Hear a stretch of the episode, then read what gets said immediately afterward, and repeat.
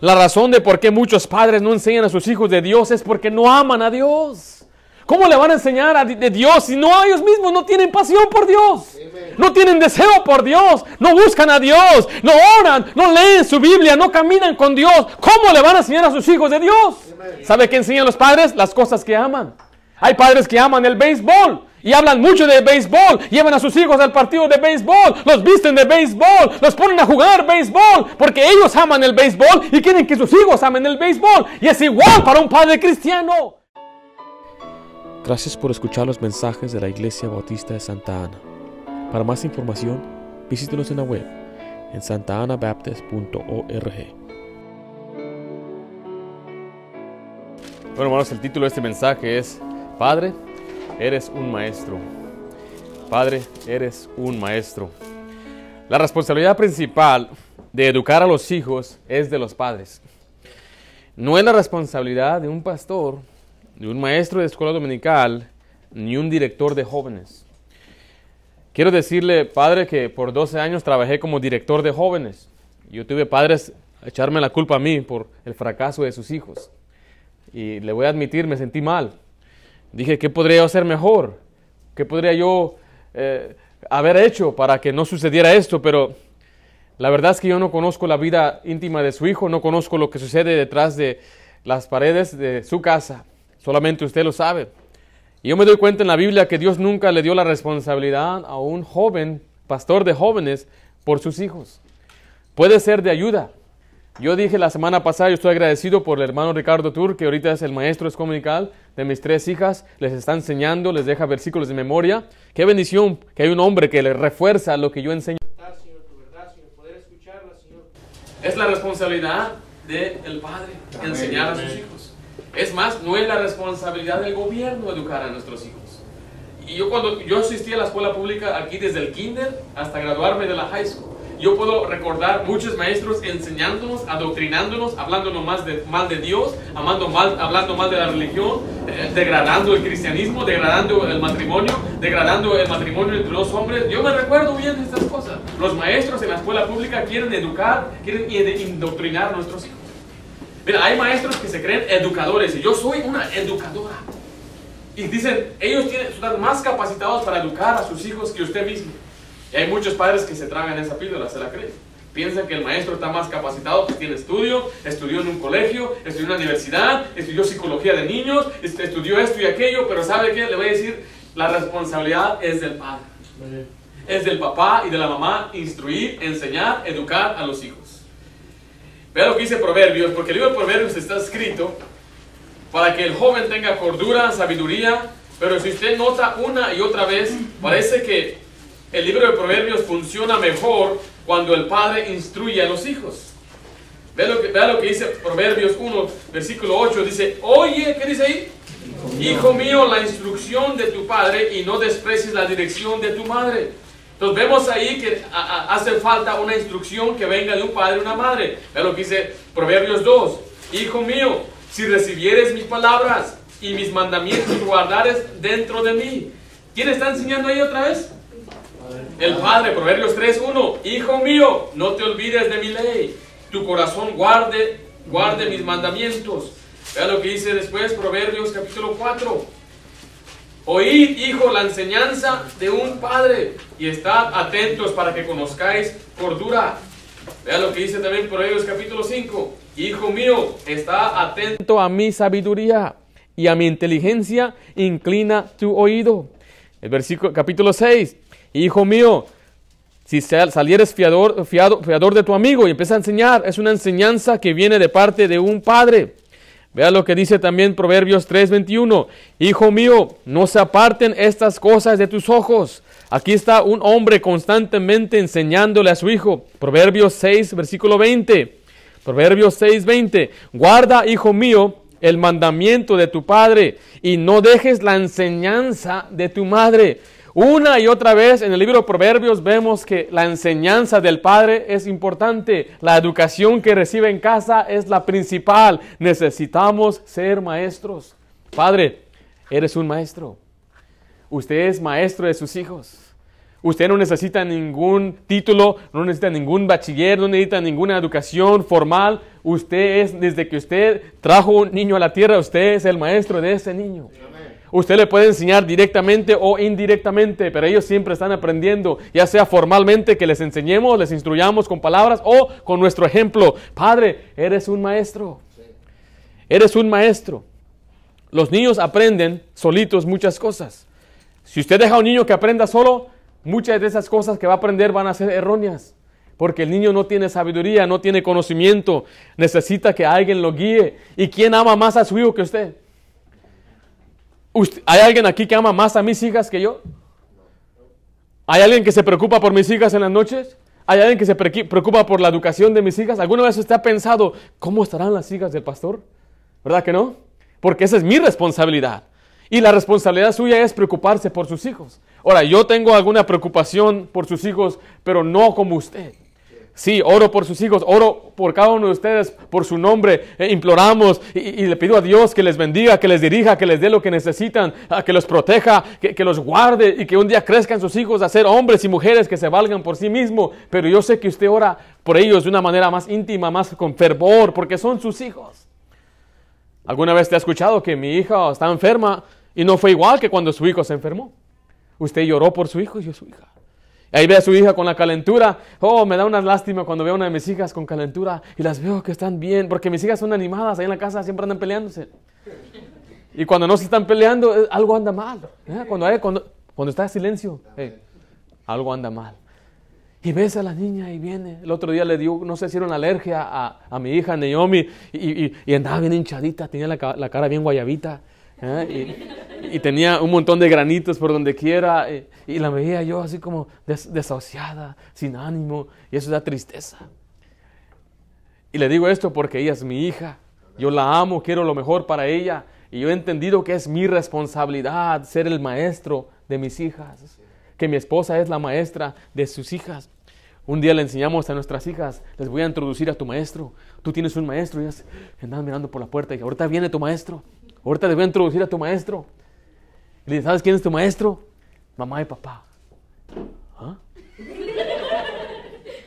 Porque hoy en día en nuestra mente, ¿verdad? Tenemos los que son maestros, de nuevo, los que tienen educación, los que estudiaron. Mire, una mujer llamada Oprah escribió un libro para criar hijos. ¿Sabe cuántos hijos tiene ella? Cero. ¿Cómo puede ser que ellos creen que saben más que uno? Y el mundo escucha el consejo de la gente que nunca ha tenido hijos. El mejor consejo de la palabra de Dios para nuestros hijos viene de la Biblia.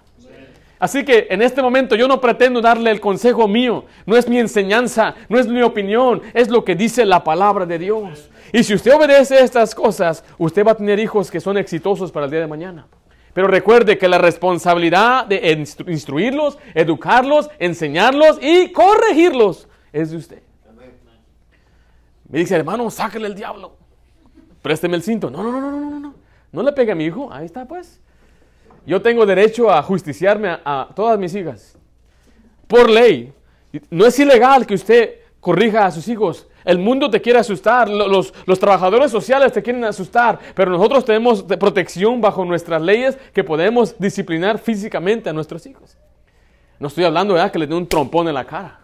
No estoy hablando que le eche un café caliente. No, no, no. No estoy hablando de abusar ni de torturar. Estoy hablando que se hacen las cosas correctamente como Dios lo dice. El otro día encontré una vara. ¿eh? ¿Te la vara que encontré? Oh, tremenda. La quebraron. ¿eh? Mi esposa la quebró. Le dio muy duro y la quebró. La le dice que la espalda es para dar la vara. Yo le dije a mis, hijas, ¿qué prefieren? ¿En la espalda la vara o, nosotros tenemos una paleta? Eh, es, una tabla de uno por cuatro y, y así así de largo. Y con esas la quedamos, ¿eh? ¿Damos qué? ¿Cómo se llama? ¿Cómo se llama cuando damos? ¿No te acuerdas? No quieren decir, ¿eh? les da miedo. Ahora, yo conocí a, un hermano que él fue más sabio, les llamaba galletas. Cada golpe era una galleta. Te voy a dar tres galletas. Esa es la manera que lo hacían para cuando estén en público. Cuando llegue te voy a dar cinco galletas. No, no, no, no, no quiero galletas, no quiero galletas, por favor, no me des galletas. Y la gente dice, ¿qué? ¿No quiere galletas? Yo nunca he conocido a un niño que no quiera galletas. Yo no sé cómo usted le llama chicotazos, manazos, guamazos, pechadas. Eh. Yo no sé qué, cómo es como usted eh, disciplina. Pero mire, como usted tiene la autoridad de disciplinar, usted tiene la responsabilidad también de educar. Muchos muchachos están encerrados en la cárcel porque no hubo padre que les educó, no hubo quien les enseñó. Dice la Biblia que la vara es lo que libra muchas veces al niño de la misma muerte, del Seol, de meterse en problemas. Eso trae sanidad al joven, al muchacho. Dice, pero es que es muy terco, más terco, más vara. Más rebelde, más vara. Necesita, así enseña la Biblia. Es la solución. Volvamos allí a Deuteronomio y vamos a ver algunos principios sobre la enseñanza, pero recuerde, Padre, eres un maestro. Eres un maestro, Padre. Eres el mejor maestro para tus hijos. Eres el, más, el, que, el, más apto para enseñar a tus propios hijos. ¿Cómo debemos enseñar a nuestros hijos? ¿Cómo yo puedo ser un buen maestro? En primer lugar, usted debe enseñar con pasión. Debe enseñar con pasión. Eh, ¿Alguna vez usted ha tenido un maestro que es apático? ¿Con poco interés? ¿Poca energía? ¿Como que no le interesa lo que está enseñando? Oh, me acuerdo ir a la escuela y hay maestros que me decían, nos prendían la televisión y él se iba ya. Y les pagaban. Hay maestros que nos enseñaban algunos, uh, ¿cómo se llama? Algunas materias y no les interesaba, más ya tenían muchos años enseñando. Yo fui a una escuela que era media malita, donde había cholos, pandillas, morenos y había guerras entre las razas y, que no se quería este, que era Eastside, Westside, Crips, Bloods, todo estaba en mi escuela. Todos los maestros ya que ya no, les importaba. En la, en la, clase donde yo me gradué, habían 1200 del año 12 seniors, 1200 seniors, y se graduaban más 500. O sea que menos de la mitad se graduaban de nuestra escuela. Así era, así era la graduación. Y dijeron, y es, es, el grupo más grande, dijeron, hasta nos aplaudieron. y un sentido importante, ¿ah? Entonces yo tenía muchos maestros indiferentes, muchos maestros que no les importaba enseñar porque no tenían estudiantes interesados. Pero me recuerdo uno o dos maestras que enseñaban con entusiasmo. Un maestro enseñaba y nos hacía que participáramos. Decía, entrábamos por, el salón y decía, quítate un zapato. ¿What? Y yo con gusto me lo quitaba y todos se quitaban. What's going on? Y nos dijo, mira, ¿cómo te sientes que te quité el zapato? No, pues mal. Pues mírate que en la Revolución de Francia así hacían y nos enseñaba sobre la historia, les quitaban los taxes y les quitaban sus propiedades y esa enseñanza se me quedó hasta el día de hoy. Porque había un maestro que tenía pasión por la historia. Para usted ser un buen maestro, usted tiene que estar apasionado por Dios. Dice ahí Deuteronomio 6, versículos 5 al 7, y amarás a Jehová tu Dios de todo tu corazón y de toda tu alma y con todas tus fuerzas y estas palabras que yo te mando hoy estarán sobre tu corazón. La razón de por qué muchos padres no enseñan a sus hijos de Dios es porque no aman a Dios. ¿Cómo le van a enseñar a de Dios si no ellos mismos no tienen pasión por Dios? No tienen deseo por Dios, no buscan a Dios, no oran, no leen su Biblia, no caminan con Dios. ¿Cómo le van a enseñar a sus hijos de Dios? ¿Sabe qué enseñan los padres? Las cosas que aman. Hay padres que aman el béisbol, y hablan mucho de béisbol, llevan a sus hijos al partido de béisbol, los visten de béisbol, los ponen a jugar béisbol, porque ellos aman el béisbol y quieren que sus hijos amen el béisbol. Y es igual para un padre cristiano. Si quieres que tu hijo ame a Dios, se fiera a la iglesia. Vístete como Dios quiere, obedece a la iglesia, obedece afuera, se fiera a Dios, lee tu Biblia ahora, sé un cristiano. Pásale eso a tu hijo con pasión. Cuando tú amas a Dios, vas a transmitir eso a Dios, a tus hijos. Pero si tú eres un hombre que no amas a Dios, ¿cómo le vas a enseñar a tus hijos? Entonces, pregúntese usted, ¿usted ama a Dios? ¿Cómo yo sé si amo a Dios? Ahí nos explica ahí. Debemos amar a Dios con todo nuestro corazón. Esto es una determinación de nuestra voluntad y conciencia. Es lo que nos impulsa. Dice la Biblia que el amor de Cristo nos constriñe. Dice, nosotros la amamos a Él porque Él nos amó primero y tenemos una pasión por las cosas de Dios. Tenemos una motivación, una determinación de vivir y hacer las cosas que Él quiere. Dice después con el alma. Esa es con nuestra vida y nuestra identidad. Nuestra identidad principal debe ser que somos cristianos, somos hijos de Dios. Nosotros nos podemos identificar como muchas cosas. Lo podemos identificar como un trabajador, como una raza hispano-mexicano, pero nuestra identidad principal ya debe ser que somos cristianos. Después dice con nuestras fuerzas. Esa es nuestra energía. Esto es lo que nos movemos en si servimos a Dios, si hacemos cosas por Dios, si venimos fiel a la iglesia. Qué bendición que usted sea fiel a la iglesia. Eso muestra gran cosa, que usted ama a Dios. Usted debe amar a Dios con todo. en, los evangelios dice hasta, añade hasta con toda tu mente, con todo lo que metemos en nuestra mente, con las cosas que vemos, estamos mostrando a nuestros hijos y amamos a Dios. Les vuelvo a poner este ejemplo. Hay padres que quieren que sus hijos sean jugadores de fútbol americano, boxeadores. ¿Qué hace un padre para que su hijo logre esa meta?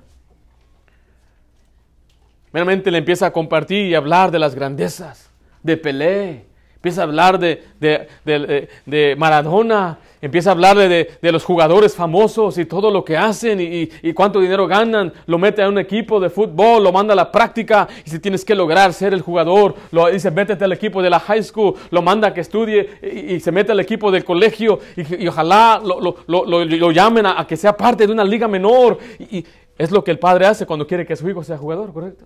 Se involucra, gasta su dinero. ¿Qué haría un padre que quiere que sus hijos sean siervos de Dios? ¿Qué haría un padre que quiere que sus hijos sean siervos de Dios? ¿Se involucra de esa manera? ¿Invierte en esa manera también? Por eso tiene que, primeramente, padre, tener un, amor personal hacia Dios. Si quiere ser un buen maestro, tiene que amar a Dios usted personalmente. Pero tiene que amarlo a Dios de la manera que Él quiere. Porque hay gente que dice, vamos a Dios, la gente, ¿Vas a la iglesia? No, ¿para qué? Ah, entonces no amas a Dios. Está como aquel, ¿verdad? Que decía que amaba tanto a Dios.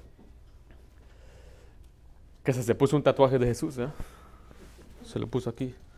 Le decía, ¿tú vas a una iglesia? No, pero yo amo a Dios. ¿Ves? ¿Tienes vicios? Sí, pero mira. ¿Y tu esposa? Pues no sé, no, no, no, estoy separado, pero mira, amo a Dios. Y se lo ponga un ejemplo a usted. Pongamos que el hermano Miguel que recién se casó y ama a su esposa, de repente se desaparece el hermano Miguel, la deja sola y se va como por tres meses, lejos de parrandero y regresa. Y la hermana Belén viene enojada, con todo derecho. ¿Dónde andabas? Pues andaba por afuera, ¿sabes cómo es? A veces uno ocupa una escapada. Tú no me amas, Miguel. Tú me dijiste, un momento, mira, mientras yo estuve afuera, baja, me tatué tu cara aquí, mira. Está la cara de la hermana Belén. Pero, pero ¿cómo le iba a hacer? ¿No tenían para la comida? Mira, te amo. ¿No ves? Esta es mi muestra de que te amo, Belén. Así le dice Miguel. Cachetadón que merece, ¿verdad? Y así es mucha gente que le dice, Dios, yo te amo. No te obedezco, pero te amo. No voy a la iglesia, pero te amo. No soy fiel a ti, pero te amo. Y Dios dice, tú no me amas. Y si no amamos a Dios, entonces ¿cómo vamos nosotros entonces a impulsar a nuestros hijos que hagan lo mismo? Por eso dice la Biblia ahí de Deuteronomio 6.6, y estas palabras que yo te mando hoy estarán ¿dónde? sobre tu corazón. Está diciendo que aún la palabra de Dios debe estar en nuestro corazón. Debemos amar la palabra de Dios. Tenemos que tener la palabra de Dios arraigada dentro de nosotros. ¿Cómo vas a enseñar algo que no conoces? Vea lo que dice Juan 14, 15. Mientras va allá, le voy a leer otro, un pasaje yo. Dice Salmo 119, 11. En mi corazón he guardado tus dichos para no pecar contra ti. Mientras va Juan 14, 15. Quiere decirle que Dios quiere que guardemos su palabra en nuestro corazón para vivir una vida recta, pero también para poder enseñarla a otra persona. Alguien dijo esto, nuestra mente no debe ser un museo de, datos y de conocimiento de, de, la Biblia nada más, sino debe ser para poder enseñar, para dar a otra persona. Se dice que un hombre fue a la cárcel y pasó 20 años en la cárcel y él obtuvo una Biblia y al terminar le dijeron, ¿qué aprendiste de la Biblia? Dijo, tiene tantos capítulos, tantos versículos, tantas letras, puros datos aprendió de la Biblia, no aprendió ni un principio espiritual para su vida. Entonces, la Biblia no es nada más para tener a nuestra mente y conocer quién es Sansón, quién es Saqueo, quién es uh, Josué, Josué, es para poder enseñarle a nuestros hijos. Dice ahí en Juan 14, 15, si me amáis, guardad mis mandamientos. Dice Dios, si tú me amas, vas a guardar lo que yo te mando a hacer. Esta es la marca verdadera de uno que ama a Dios. Entonces, mire, para ser un buen maestro tiene que amar a Dios. Un maestro que ama la materia que enseña, ya sea ciencia, ya sea historia, lo va a hacer con pasión, lo va a hacer vívido. La mayoría de los maestros que están en la escuela pública ellos estudiaron otra, otra materia y se conformaron con algo que estaba disponible para que enseñaran. Querían un trabajo, es lo que querían. Este estudió química, biológica y todo, y pues nada más había clase de educación física. Pues ok. Y ahí se quedaron. Y por eso son muy apáticos, son indiferentes. Yo espero que cuando, cuando usted lee la Biblia, usted tenga una pasión por ella. Que usted ama la Biblia. Porque mira, en segundo lugar, debe enseñar la Biblia entonces. Debe enseñar la Biblia. Regresamos a Deuteronomio capítulo 6. Deuteronomio 6. Dice, y estas palabras que te mando hoy estarán sobre tu corazón. Entonces para eso tenemos que conocer la Biblia. Vaya conmigo a Colosenses capítulo 3, versículo 16. Capítulo 3, versículo 16. Colosenses 3, 16.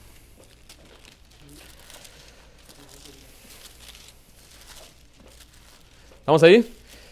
Dice, la palabra de Cristo more en abundancia en vosotros, enseñándoos y exhortándonos unos a otros en toda sabiduría, cantando con gracia en vuestros corazones al Señor, con salmos e himnos y cánticos espirituales. La palabra de Dios debe abundar en nuestros corazones. O sea, Padre, usted necesita conocer la Biblia. Déjale una pregunta. ¿Usted tiene un devocional personal? Usted tiene un tiempo diario donde usted aparta estos 15, 20, 30 minutos simplemente para leer la Biblia y permitir que Dios le hable y orar un poquito. ¿Usted tiene un tiempo así cada día? Ya sea en la mañana antes de ir a trabajar, ya sea durante su lonche si es posible, ya sea después de llegar al trabajo, ya sea antes de dormir, no hay excusa, no hay pretexto. Hacemos citas todos los días para lo que nos importa, podemos hacer citas para aprender más de Dios. Padre, si usted ama a Dios, usted debe enseñar la Biblia y para enseñarla tiene que conocerla. Tiene que pasar tiempo leyendo la Biblia. Se les ha dicho una y otra vez, lea su Biblia, estudie la Biblia. ¿Cómo le hago, hermano? Yo nunca he tenido una lectura bíblica. Lea nada más tres versículos cada día. Empiece desde Génesis si, gusta. Eh, eh, si quiere saltar a otro libro, no importa. La cosa es que lea la Biblia, lea Proverbios. Si usted quiere enseñar a sus hijos, ¿de dónde enseño la Biblia? Lea Proverbios. Va a aprender muchas cosas usted y mucho que aplicar. Cuando yo le leo Proverbios a mis hijas, no puedo ni pasar un versículo, porque en un versículo hay mucha enseñanza. Pero tiene que subirse, sobreabundar. Hay cosas que sobreabundan muchas veces en nuestras vidas. Yo no estoy en yo, yo sé que mencioné el béisbol, mencioné el fútbol, yo no estoy en contra de ello. Yo creo que los jóvenes necesitan a veces un deporte físico para saber eh, trabajar en equipo, para que sea algo físico, para que puedan ellos también eh, saber luchar. Los deportes se inventaron para preparación de guerra. Eh, por eso se inventaron. Y, hoy día los deportes son para entretenernos. Y no hay nada mal en ello. A mí nunca me aceptaron los equipos, nunca fui eh, suficiente bueno. Me cortaban en la primera. ¿Qué? Mi hermano Jorge, él sí llegó, hasta era estrella. Yo sé que no parece, pero sí, él, él sí es bueno para esas cosas. Pero mire, si hay tal cosa como tener demasiado entusiasmo por un grupo de hombres que están pateando una bola de balón eso sí, hay mucha, eh, eso sí, está, eso está.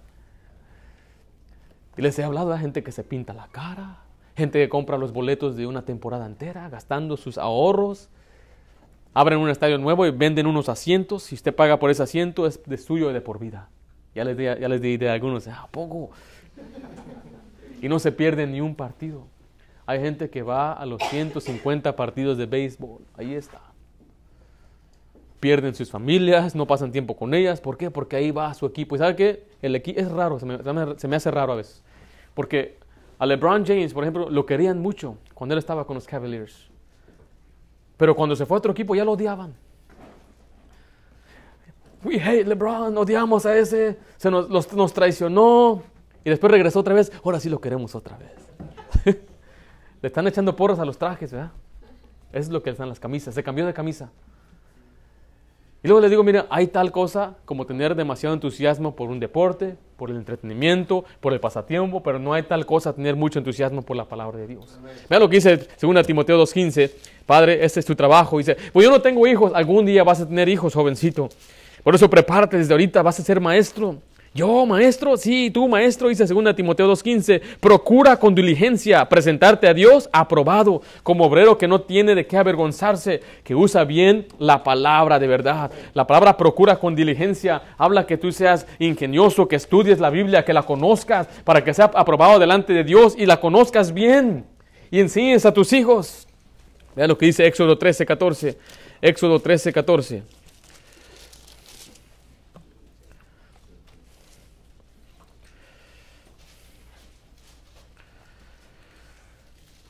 Vamos a ir a Éxodo 13, 14. Dice, y cuando mañana te pregunte quién, tu hijo diciendo, ¿qué es esto? Le dirás a Jehová, le dirás, Jehová nos sacó con mano fuerte de Egipto, de casa de servidumbre. Una y otra vez dice, y cuando mañana te pregunte tu hijo. Porque un día va a venir tu hijo a preguntarte, papá, ¿qué acerca de esto? Papá, ¿qué es cierto esto? Papá, mire esto, ¿por qué esto? ¿Por qué aquello? ¿Qué le vas a responder? Solamente usted puede hacer esto por un tiempo, no le hagas caso, mijo. Pero ya va creciendo, va a decir, ¿por qué no? ¿Qué tiene de malo? Papá, es cierto que nosotros creemos en los dinosaurios y, que el mundo tiene billones de años de existencia. Y se va a quedar, ah, chis. No, no, no, no, no, no, tú, tú nomás crees en la Biblia, amigo, tú nomás crees en la Biblia. Pero ¿qué dice la Biblia en cuanto a eso? Papá, fíjate que tengo un compañero en la escuela y miré a dos muchachos andando, besándose. Dicen que son novios, papá, ¿está bien eso? ¿Está incorrecto? No le puede responder, no, mi hijo, eso es malo, eso no se hace. Enséñale lo que la Biblia dice. Correcto que sí es equivocado, sí es malo, pero ¿qué dice la palabra de Dios? Papá, yo tengo una amiga que vive con su mamá, pero su papá no vive con ellos. ¿Qué, pasó ahí, papá? Eh, ¿Qué, ¿Qué, es eso? Me dijo que están divorciados. Yo no entiendo eso. Y usted tiene que explicarle lo que la Biblia dice. Cosas desde pequeños hacen preguntas. Hacen preguntas. Eh, dice, ¿y, y dónde está el papá de ella? A mí me han preguntado, me dice, ¿y por qué no tiene papá ella? A esa edad, ¿qué le voy a responder? No, no le puedo dar una respuesta teológica. Le puedo decir, no te preocupes, cállate. De tres años no va a entender. Pero conforme ya va creciendo, 13, 14 años, necesita una respuesta. ¿Y qué le vas a responder? No, mi hijo, en el pueblo matábamos a los maricones. ¿Así le vamos a responder? O le vamos a responder, no, mira, lo que ellos están haciendo eh, no es es, algo deshonroso a Dios, algo que Dios abomina. Vea lo que dice la palabra y le explica la palabra de Dios. Para que usted pueda responder, papá, ¿por qué dicen que Dios es tres personas? ¿Por qué dice que hay Dios, Padre, Espíritu Santo? ¿Cómo puede ser? Cuando le pregunte, papá, ¿uno puede perder la salvación? Papá, ¿hay un infierno? Papá, ¿por qué si Dios ama tanto a la gente, por qué las manda al infierno? ¿Qué respuesta les vamos a dar?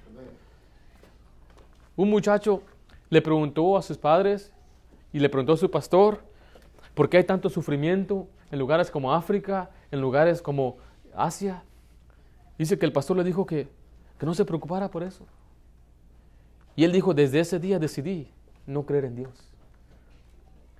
Él llegó a crecer, empezó a estudiar el hinduismo, era un muchacho muy inteligente. Usted lo conoce hoy por el creador de Apple. Él murió multibillonario en el infierno sin creer en Dios porque sus padres no pudieron contestarle una pregunta. Dice, no, ¿estás diciendo el pastor que si yo no contesto a mi hijo una pregunta, los puedo condenar al infierno? Si tiene alguna duda y usted no le responde bíblicamente, va a buscar la respuesta en otro lugar. Va a buscar la respuesta en la filosofía, en el humanismo. Por eso, Padre, recuerda, tú eres un maestro. Enseña a tus hijos, enséñales la verdad. Hay un ejemplo ahí en Esdras 7:10. Vayan conmigo a Esdras capítulo 7, versículo 10.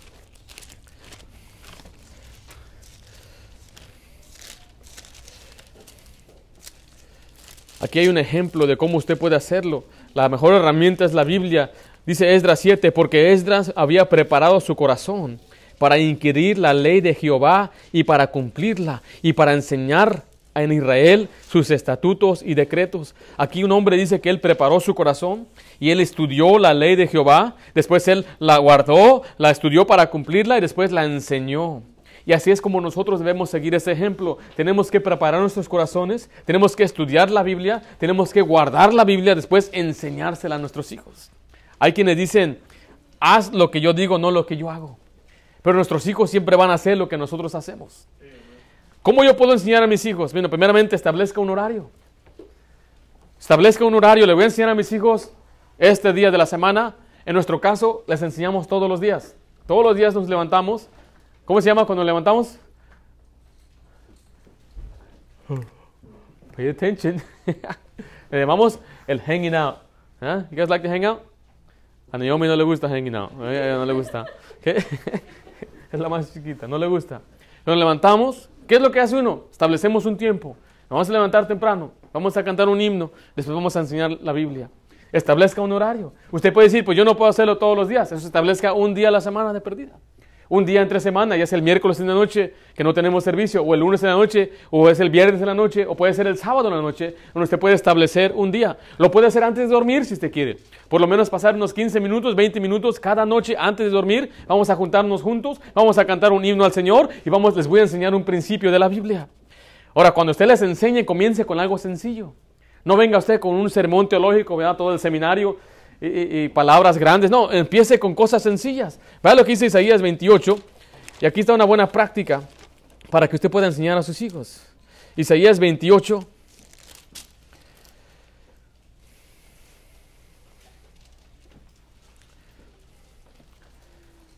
Dice ahí el versículo, comenzando en el 9, ¿a quién enseñará ciencia o conocimiento?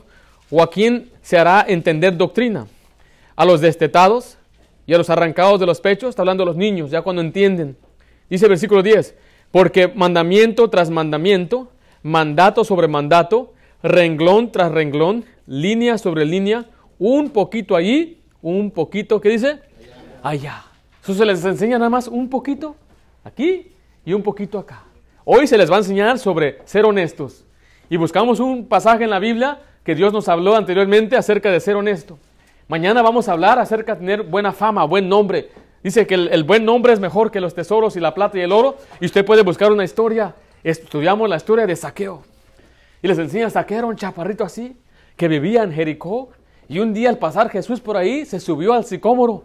Y al pasar el Salvador lo vio, le dijo, Saqueo, desciende, bájate de ahí, que a tu casa voy a ir.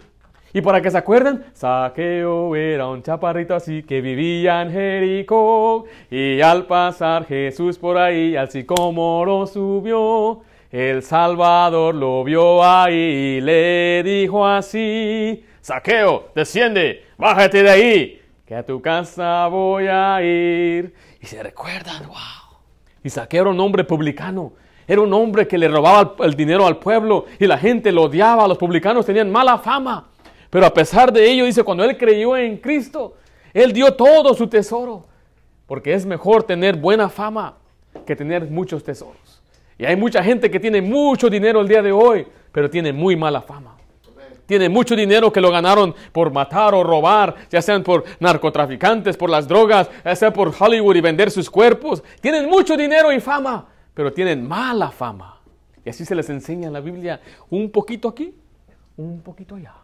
Un mandamiento hoy, otro mandamiento mañana. Un renglón aquí, otro renglón. No le, puede, no le tiene que dar todo, con un principio que usted le dé cada día. Eso va a ser suficiente. Pero necesita un horario. Necesita enseñarle la Biblia. Es que me siento raro, mi esposa me está viendo. Eh, no sé, no importa, se va a acostumbrar. Y usted, hermana, no lo critique. Así no se interpreta la Biblia, amor. No, no, no, no lo haga mirar mal enfrente de sus hijos. Y cuando diga una historia, Ah, está diciendo, una vez cuando yo era, no, no, no, no, no, no. No critique a su esposo, apóyelo aunque no sea cierto. Al rato, amor, no creo que es bueno que eches mentiras.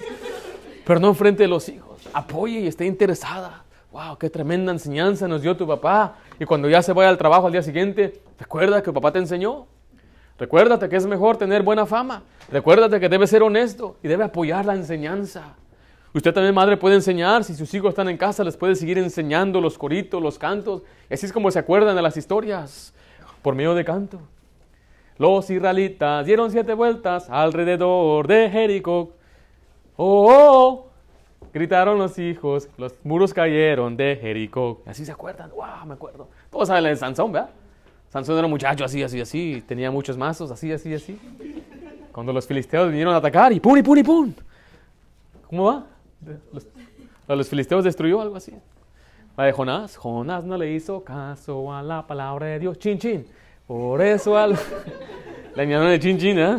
Y le, le canta la historia. Pero ella tiene que tomar ese tiempo para enseñarles, establezca un horario, comience con algo sencillo, enseña las historias de la Biblia. Es fácil contar una historia. Y decirle, mira, el otro día les conté la historia de Jonatán y, David, la amistad, porque mis hijas se pelean mucho entre ellas. Andan peleándose, se jalan el pelo, que no se comparten las cosas, y que, se- que no quieren, eh, eh, me está molestando, y, que, eh, y luego me dicen que she's being mean to me. y, ay, les hace falta tener amistad entre ellas, y les enseñé la historia de Jonatán. Pero empecé contando la historia de Jonatán por medio de David y Goliat. Porque Jonatán aparece después. Y le conté la historia de David y Goliat por la perspectiva de Jonatán. Jonatán estaba en medio del campamento y vino un gigante y él tenía miedo y se escondía. Y decía, ¿por qué mi papá también tiene miedo? Pero vino un muchacho, digo, yo voy. Y Jonatán lo vio, wow, este muchacho va a pelear con aquel gigante. Y aquel va. Y Jonatán decía, ojalá no lo maten al pobre chiquilín. Pero David mata al gigante. Y en vez de tenerle envidia, en vez de sentir rencor o, o ser envidioso como su padre, dice que lo amó. Porque era su amigo. Y hizo pacto con su amigo. Y se le dio su ropa. Él era el hijo del rey, la ropa real. Y dice, yo sé que Dios te entregó el reino a ti. Es tuyo el reino, David. Yo soy tu amigo, aunque no importa. Le dio su espada, le dio su arco. Les enseñé la amistad. Es una persona que no es envidioso. La amistad es uno que ama a otro. La amistad es uno que da a otro. El amor siempre da. Y usted puede enseñar esos principios a sus hijos desde que son chiquitos. Ahí está la mía de un año y tres meses. Ahí está. ¿Estás poniendo atención?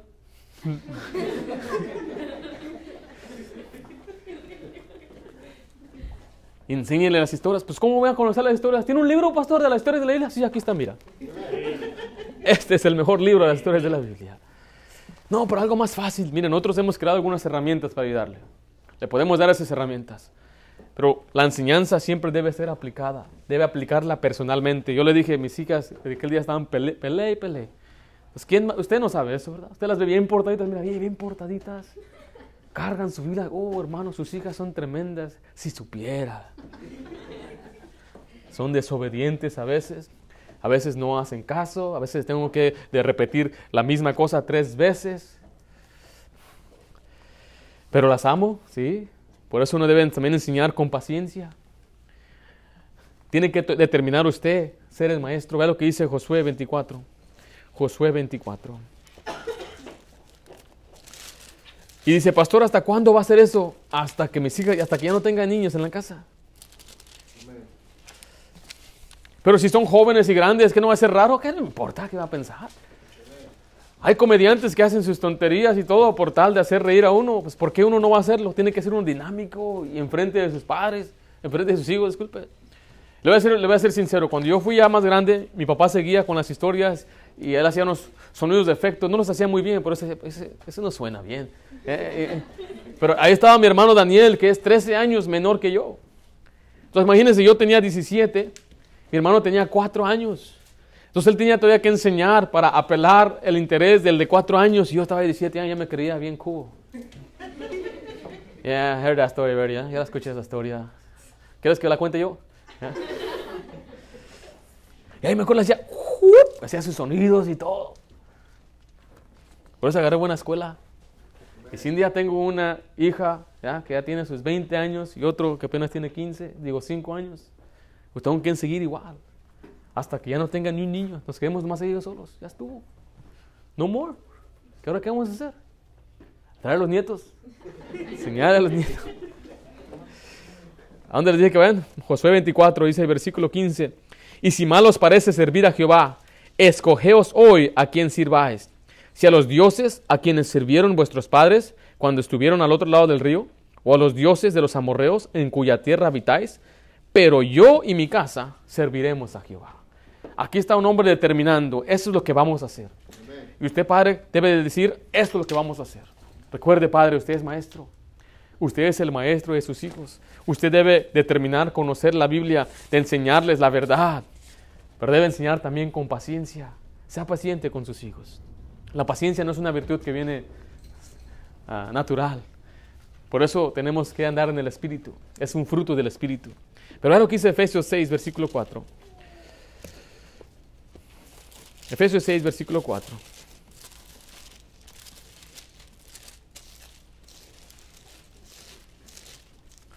¿Estamos ahí? Dice, y vosotros padres, no ah, provoquéis a ira a vuestros hijos, sino criadlos en disciplina y amonestación del Señor.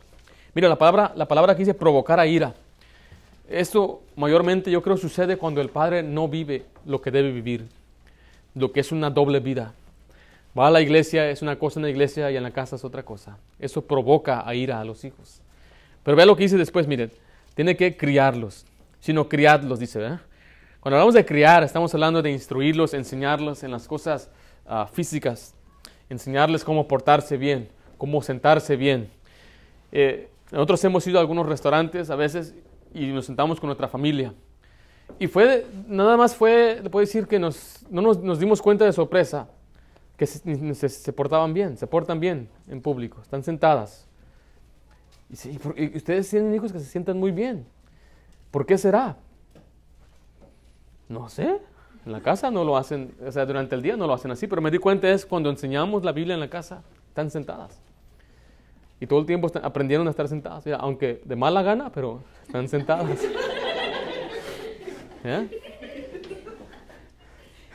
Y así. Me acuerdo cuando Lidia estaba, era la más chiquita. Y Naomi, bueno, Lidia era la- era, era una bebé y era, ella tenía un año, un año y medio. Era la que estaba enojada. Estaba así. Se acostaba. Siéntete bien. Y ella, no, ella quería estar acostada. Y la miraba con la cara así. ¿No quiere hacer esto? No quería. Ahora sí le gusta, ¿verdad que sí? Ahora sí le gusta. Ahora la que no le gusta es a ella. Es una pesadilla, es un purgatorio para ella. Pero está bien, es que no entienden. Pero se tienen que acostumbrar. Y cuando se acostumbran, entonces ya tienen ese respeto.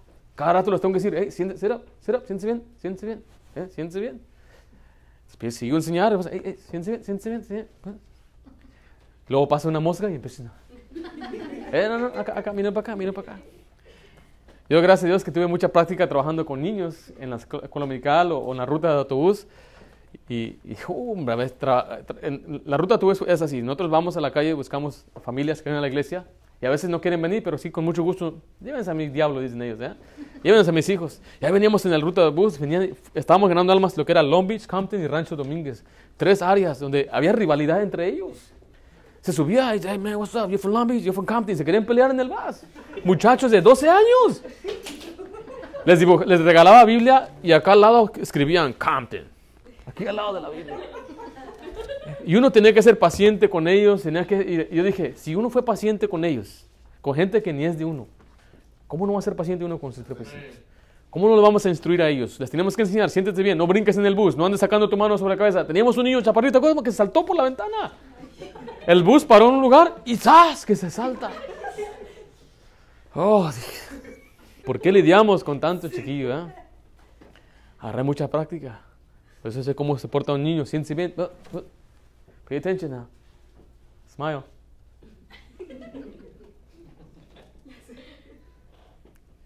No quiere. Pero también dice ahí el pasaje, tenemos que amonestarlos, dice, criarlos en disciplina y amonestación. Hay dos partes, si ve lo que es lo positivo y lo que es lo negativo. La otra es la disciplina y amonestación. La instrucción, dice la Biblia, instruye al niño en su camino y cuando fuere viejo no se apartará de él. Pero vea lo que dice Proverbios 29, 17. Proverbios 29, 17.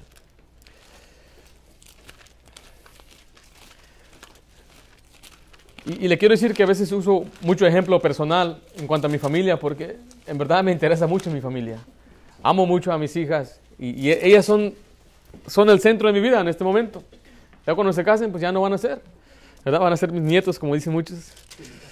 Dice el versículo 17, corrige a tu hijo y te dará, ¿qué dice ahí? Descanso y dará alegría a tu alma. Cuando uno corrige a su hijo, uno se siente bien, se va a sentir bien. Yo hice mi trabajo, le enseñé, le instruí, pues lo tuve que a veces a, a justiciar. Y duele uno tener que darle a su hijo. Yo, yo no me deleito en darle a mis hijos, en, en tener que disciplinarlos. Pero es lo que dice ahí Proverbios 20, 30. Dice, los azotes que hieren son medicina. ¿Para quién? Para el malo. Y el castigo purifica el corazón. Entonces no estoy diciendo que nuestros hijos son malos, pero si, si tienen alguna maldad, la están aprendiendo por naturaleza, observan a otra persona, empiezan a agarrar ideas. Dice la Biblia que los azotes son como medicina, que purifican el corazón. Entonces, uno debe enseñar con paciencia, uno debe también disciplinar con paciencia. Y decir, ven para acá, ven para acá, ven. Karen, ven, Karen. Súbete, por favor. Decirle, Karen, ¿cuántas veces te dije que no le pegues a tu hermana? ¿Qué vas a decir? ¿Muchas veces? Sí, ¿verdad? Ahora tú le pegaste a tu hermana. Te voy a dar tres ándeles. Es porque te amo. No quiero que crezcas un día y seas una, una niña después que no, no vas a pegar, sino que vas a dañar y lastimar y un día matar. Yo tengo que darte a ti porque Dios me mandó. Y si yo no te doy a ti, entonces Dios me va a, va a dar a mí. Entonces yo voy a obedecer a Dios. Y para que no te vaya mal a ti, pues tú tienes que obedecerme a mí. ¿Ok? Ok. Volteate pues. Oh, toma asiento, ¿ok? Entonces, así es como se disciplina. Bueno, así es como lo hicieron conmigo. Así es como dice la Biblia. Yo les he contado que mi mamá y mi papá son muy diferentes. ¿okay? Mi mamá ya uh, justiciaba, después investigaba. Ya, como escuché una vez que decía entró bien enojado el papá y le empezó a dar puros cinturazos. ¡Tas! ¡Tas! Y bien confundido. ¿Qué pasó? ¿Qué está pasando? Y se oye la voz de la cocina. ¡Él no fue!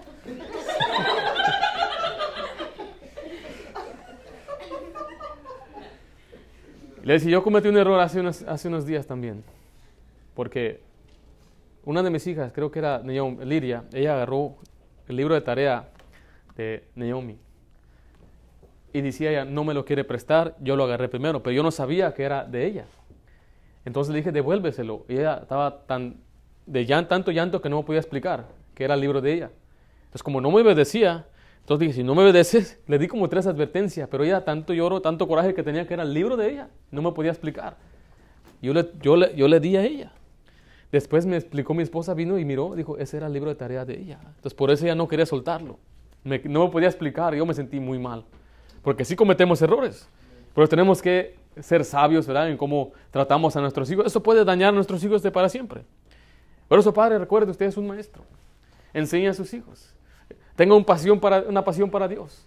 Estudie la Biblia para que pueda enseñarles. Empiece con algo sencillo, establezca un horario, un tiempo donde usted va a enseñar la Biblia, pero también aplique la enseñanza, porque la Biblia no, más, no nada más se nos dio para información, se nos dio para transformación, para que podamos ser transformados por medio de ella y podamos enseñar también con paciencia a nuestros hijos. Vamos a orar, todos ojos cerrados. Vamos a orar. Padre Santo, gracias damos porque nos has permitido a nosotros como, los, como padres ser maestros de nuestros hijos. Señor,